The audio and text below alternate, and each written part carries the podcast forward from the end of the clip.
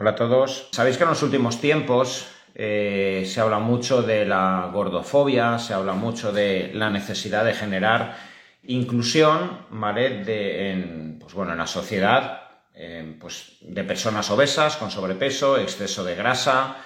Y bueno, este directo evidentemente no va acerca de hablar de los temas morales y las reflexiones eh, sociales que giran en torno a esa inclusión o a la necesidad de eh, meter en una portada de revista a una persona con sobrepeso, que una chica pueda ser modelo con exceso de porcentaje de grasa. No es mi competencia ni es mi función valorar, bueno, pues cómo, cómo realizar esa inclusión y que moralmente o no, pues eh, todo lo que gira en torno a esa inclusión de las personas con obesidad, pues se tenga que hacer de una u otra manera. Yo voy a hablar de en cierto modo, la necesidad de que exista conciencia de que el sobrepeso eh, puede conducir eventualmente y conduce y tiene eh, de base unos procesos patológicos y puede conducir a eh, enfermedades, a procesos fisiopatológicos en torno a la diabetes tipo 2, en torno a patologías cardiovasculares, en torno a tumores, en torno a inflamación crónica de bajo grado, ¿vale? Existen muchísimas patologías que eh, de forma muy constatada y de forma muy robusta en la bibliografía médica se encuentran vinculadas a la obesidad, al sobrepeso. Cuando hablamos de obesidad o de sobrepeso no deberíamos eh, hablar de kilos, hablar simplemente de lo que pesa una persona. Tenemos que hablar del desequilibrio de la composición corporal entendiendo como desequilibrio de una composición corporal en el hombre a partir del 16-18%, en la mujer a partir del 25-26%. Esos serían los porcentajes de grasa que podemos asumir que eh, pueden eventualmente generar esos problemas de resistencia periférica a la insulina, de inflamación crónica de bajo grado, de diabetes, patologías cardiovasculares, predisposición a ictus, accidentes eh, de, trombombolismo, ¿vale? Todo este tipo de patologías metabólicas van a estar asociadas al sobrepeso, pero ¿qué hay de los procesos eh, emocionales, psicológicos, cognitivos que pueden estar asociados al sobrepeso? Y con esto no quiero hablar de, evidentemente, la ansiedad o los trastornos ansioso-depresivos eh, que pueden cursar en una persona con obesidad, evidentemente, y de ahí la necesidad también de movilizar actos y, eh, sociales y la reivindicación de esa inclusión, ¿vale? ¿Por qué? Porque no, pues, como sociedad avanzada que somos, debemos normalizar, ¿vale? Al menos pues que en unos puestos de trabajo, ¿vale? Que pues en, la sociedad pueda existir, puedan existir personas con obesidad y que no se deba hacer, eh, pues no, no se debe hacer moving contra ellos, no se les deba acusar, no se les deba eh, apartar de la sociedad, mucho menos se les deba generar eh, pues, pues una bajada de autoestima y un trastorno ansioso-depresivo. Y todos seguro que hemos conocido, o incluso algunos de vosotros habréis vivido en primera persona, ¿vale? El sentir como por eh, el sentir un rechazo social, un rechazo dentro de vuestro de vuestro grupo de amigos o dentro de la familia por tener sobrepeso en adolescencia, en determinada edad, ¿vale? Pues eso le puede haber pasado a cualquier persona y eso eventualmente, evidentemente, va a afectar al estatus emocional, al estatus cognitivo, porque una persona luego que se encuentra desmotivada, que se encuentra destruida emocionalmente, que siente que su pareja le ha dejado por estar con sobrepeso, etcétera, todo esto luego al final mm, también va a afectar al proceso cognitivo, el funcionamiento del sistema nervioso. Pero yo os voy a hablar de cómo la obesidad de por sí, cómo el sobrepeso, esa acumulación de grasa abdominal, eh, puede afectar también a nuestra forma de pensar y a nuestra forma eh, de relacionarnos emocionalmente y a nuestras emociones. Al final el sistema nervioso central funciona por una conexión entre las neuronas eh, a partir de unas moléculas llamadas neurotransmisores, como los famosos, como la dopamina, la serotonina, el glutamato, el GABA, ¿vale? La glicina, ¿vale? Eh, la oxitocina, que es una hormona, pero actúa como neurotransmisor también, ¿vale? Todas estas moléculas tienen que encontrarse en un equilibrio y todo esto depende también del funcionamiento inmune, ¿vale? Entonces, desde el momento en que sabemos que la resistencia periférica a la insulina, la lipoinflamación, la acumulación de grasa abdominal y el desarrollo de inflamación crónica de bajo grado asociada al síndrome metabólico, se encuentra todo esto asociado a la elevación y a la promoción de citoquinas inflamatorias como la interleuquina 1b, interleuquina 6, proteína C reactiva, ferritina. Todas estas moléculas, cuando una persona tiene sobrepeso, se encuentran también elevadas en el líquido cefalorraquídeo del sistema nervioso central y de la médula espinal, ¿vale? Esto significa, y cada vez hay más certeza de ello, esto lo hablé hace unos directos con el doctor Antel Puyol, Puyol donde estuvimos conversando de cómo cada vez es más robusto el vínculo de personas con sobrepeso, acumulación de grasa abdominal, que están desarrollando una neuroinflamación. De esto también hablé en el anterior directo. Y si existe una neuroinflamación, es más posible que todas estas moléculas inflamatorias también desequilibren eh, las concentraciones adecuadas de neurotransmisores tan importantes y que van a determinar nuestras conductas emocionales, nuestra pasión, nuestra libido, nuestra inercia de hacer cosas, nuestra capacidad para relativizar los problemas, como esa serotonina, la dopamina, el glutamato, la GABA, el GABA, etc. Entonces, todo lo que favorezca una reducción en cierto modo, de grasa abdominal visceral, todo lo que mejore una sensibilidad a la insulina, todo lo que mejore esa inflamación crónica de bajo grado, eventualmente va a favorecer una modulación, ¿vale? De esas interleuquinas inflamatorias, de segundos mensajeros, ¿vale? Que se encuentran en el sistema nervioso central asociados a esa inflamación crónica de bajo grado y esto va a favorecer que las concentraciones de neurotransmisores de los cuales dependen nuestras emociones, ¿vale? Eh, vayan a funcionar eh, mejor o estén más estables. Y es por ello, seguro que conoceréis muchas personas, o lo habréis vivido en vuestras carnes, que estáis en una época con sobrepeso. Estáis en una época eh, que prácticamente no hacéis deporte y empezáis a hacer dieta o veis como una persona hace un poquito de ayuno intermitente, baja las calorías que está tomando diariamente, empieza a acelerar su metabolismo. Esto evidentemente además genera adherencia. Esto permite que la persona vaya haciendo un poquito de deporte y además le encanta. ¿Por qué? Porque también el hacer deporte luego libera mioquinas, que son moléculas que también modulan el sistema inmune. Esto libera endorfinas, libera eh, oxitocina y esto va poniendo más, eh, con más euforia a la persona. Y a los tres meses parece que le ha cambiado la personalidad. Esto también va asociado, evidentemente y de forma ineludible, ¿vale? Al factor hedónico que tiene eh, que una persona, conforme va bajando de peso, se va viendo mejor en el espejo, ¿vale? Le va quedando mejor la ropa va teniendo una retroalimentación positiva por parte de los vecinos, de los familiares, de los amigos que te dicen qué bien te veo, qué guapa te veo. Y entonces la persona dice, ¿por qué me están diciendo que estoy más guapa? ¿Será desde que estoy haciendo deporte? ¿Será desde que estoy haciendo la dieta?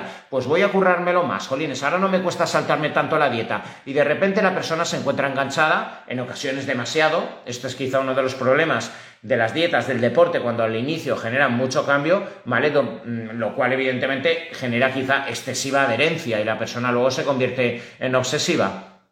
Pero eh, a lo que me refería y en lo que quiero incidir es que ya simplemente el proceso de, en cierto modo, reducir algo los carbohidratos, mejorar un poco la masa muscular, hacer deporte, hacer ejercicio de fuerza, eh, hacer algo de ayuno intermitente, bajar la cantidad de insulina en sangre, eh, dormir algo mejor, etcétera. Todo esto va a generar una disminución de la inflamación crónica de bajo grado, todo esto va a generar una disminución de la grasa abdominal y visceral, y cuando baja esa grasa abdominal y visceral, baja la inflamación crónica de bajo grado, baja todas estas interleuquinas, ¿vale? Y eventualmente el sistema nervioso también va a tener una neuromodulación, ¿vale? Una inmunomodulación a nivel del sistema nervioso, lo cual va a impactar en unas concentraciones adecuadas de neurotransmisores y lo cual va a impactar en esa forma de ver el mundo que aparentemente ha cambiado. ¿Cuántos pacientes he tenido en consulta que me dicen, Jolín, doctor, no sé, pero es verdad que desde hace dos meses, desde que empecé a hacer un poco el ayuno, he bajado estos 6 kilitos, el deporte de fuerza que nunca había hecho, es que yo creo que tengo que dejar de ir al psicólogo, es que no me rayo como antes, es que eh, veo la, veo la vida de otra forma, es que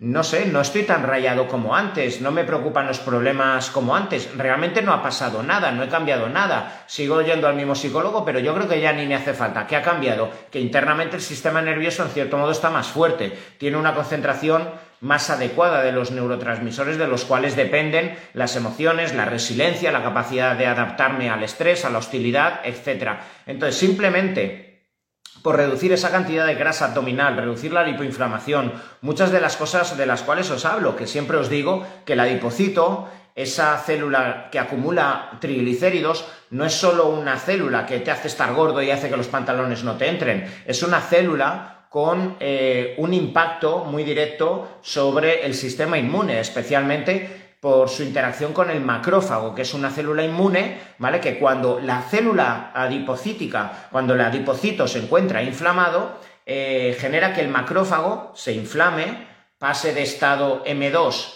antiinflamatorio a estado M1 inflamatorio, desde lo cual se genera una tormenta en liberación de citoquinas inflamatorias. Por eso, aunque incluso una persona que os vuelvo a repetir, yo no estoy aquí para juzgar a la persona obesa, aunque ella diga yo soy feliz así, genial, pero hay unas rutas fisiológicas que indican que quizá el funcionamiento de tu sistema nervioso central y quizá la concentración adecuada que requerimos de neurotransmisores y que van a impactar en tus, en tus, capacidades cognitivas, emocionales y tu capacidad de enfrentarte a la vida, tu capacidad incluso de soñar a lo grande, de ser creativo, etcétera, puede verse influenciado. Habrá mucha gente que dirán, pues yo conozco a fulanito o yo con este sobrepeso fue mi mejor época. Genial, ¿vale? Pero también hay mucha gente que fuma y no se muere de un infarto o sabemos que eh, también la grasa abdominal puede generar patología cardiovascular, placas de ateroma y podemos decir, jolín, mira este tío, sigue a los 80 años con un barrigón así, no le ha pasado nada ¿Eso implica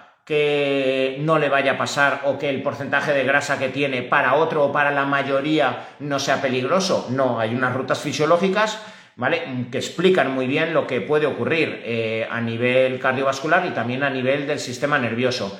Entremos eh, un poco en patologías derivadas del desequilibrio de la composición corporal, de la acumulación de grasa abdominal y visceral y que eventualmente también pueden tocar a las emociones. Por ejemplo, el síndrome de ovario poliquístico. El síndrome de ovario poliquístico tiene una base metabólica, que es la resistencia periférica a la insulina. La resistencia periférica a la insulina genera una hiperinsulinemia y dicha cantidad elevada de insulina actúa sobre el ovario para dar lugar a mucha liberación de eh, de, folículos, ¿vale? Que acaban, eh, de quistes, ¿vale? Que acaban generando andrógenos, andrógenos que van al plasma sanguíneo, testosterona, y esto da lugar a hiperandrogenismo. Pero ese exceso de testosterona eh, en estas mujeres con síndrome de ovario poliquístico, muchas de ellas con grasa abdominal, pueden generar tanto desequilibrio de andrógeno-estrógeno, muchas de ellas tienen exceso de testosterona, pero ese exceso de testosterona puede aromatizar por el exceso de grasa abdominal y generar exceso de estrógeno. Entonces tenemos mujeres que van bamboleando entre hiperandrogenismo, hiperestrogenismo y esto es un caos a nivel mental, esto es un caos a nivel emocional, un día pienso de una forma, un día estoy más afectada por el exceso de andrógeno de testosterona y, estoy más irritable, otro día por exceso de estrógeno estoy más llorona, más saltarina, otro día hiperfeliz, ¿vale? Entonces, muchas mujeres con ese síndrome de ovario poliquístico, cuya causa es la resistencia periférica a la insulina, muy asociada, ya sabéis, a la grasa abdominal, ¿vale? Pueden cursar eh, en, ese, en, esa ambivalencia de hiperandrogenismo, mucha cantidad de testosterona, lo cual hace también que se les caiga el pelo, que tengan hirsutismo, lo cual les puede afectar más psicológicamente, ¿vale? Pensad que hasta el 15-20% de mujeres a lo largo de su vida, en edad fértil, van a sufrir de síndrome de ovario poliquístico, ¿vale? Esto puede generar que en determinadas fases de su vida tengan mucho acné, se les caiga el cabello, ¿vale? Y tengan mucho hirsutismo, mucho vello, y esto les va a afectar emocionalmente. Esto va a hacer que no se vean guapas delante del espejo. Esto va a hacer que luego tengan que tomar anticonceptivos, ¿vale? Que por culpa de tomar anticonceptivos, luego de repente la testosterona se les caiga al suelo, con lo que luego no tengan líbido. No tengo líbido y ahora con mi pareja, con, con la cual yo disfrutaba tanto sexualmente, ahora no siento nada, porque desde que tomo el anticonceptivo, que me lo han tenido que mandar para regular mi ciclo menstrual y para que no se me cayera el cabello, pues ahora no tengo líbido y no tengo orgasmo. Pues vaya gracia, ahora no quiero tener relaciones sexuales y esto también me afecta emocionalmente, ¿vale? Y todo esto, si lo abordáramos también de forma integral intentando mejorar la sensibilidad periférica a la insulina, intentando mejorar esa grasa abdominal, quizá esta mujer con ese síndrome de ovario poliquístico, con ese hiperandrogenismo, esa caída de cabello, eventualmente el hiperestrogenismo, con la mastopatía fibroquística, miomas, endometriosis, que puede generar ese hiperestrogenismo, pues no tendría que recurrir a, eh, a la pastilla anticonceptiva, a ese antiandrógeno, y podríamos mejorar, sí, muchísimos de los factores emocionales y de las depresiones, de la ansiedad, etcétera, que muchos médicos vemos en estas mujeres en edad fértil, muchas de ellas son niñas con 16, 17 años, ¿vale? Que con ese síndrome de ovario poliquístico, esa grasa abdominal, ¿vale? Y esas alteraciones entre andrógenos y estrógenos le está generando acné, eh, una, una piel muy acnéica, la caída de cabello en plena adolescencia cuando tiene que instalarse con su personalidad en la sociedad y, evidentemente, eh, ese plano metabólico que no se está teniendo en cuenta ni se está abordando desde la ginecología tiene mucho que decir. Entonces, fijaos, eh, tenemos que incluir, tenemos que ser compasivos y, evidentemente, evitar que cualquier niña adolescente con sobrepeso sea acusada, eh, sea demonizada y se le, se le, se le haga muy bien en el, en el colegio, por supuesto, ¿vale? No estamos hablando de eso. Tenemos que ayudar a generar un entorno ¿vale? Eh, eh, lo suficientemente sostenible a nivel emocional como para que la niña se sienta aceptada. Pero eso no implica que aceptemos o que demos por hecho y normalicemos el sobrepeso que pueda tener una niña de 16 años con 82 kilos con síndrome de ovario poliquístico, ese hiperandrogenismo, hiperestrogenismo, ¿vale? Y todo el impacto que esto puede tener en su estética, en ese desequilibrio de neurotransmisores de los cuales os he estado hablando. Por ejemplo, eh, ¿qué pasa también eh, en hombres, ¿vale? Con sobrepeso, con un porcentaje de grasa abdominal excesivamente elevado. Y esto no paro de, verlo. La aromatización.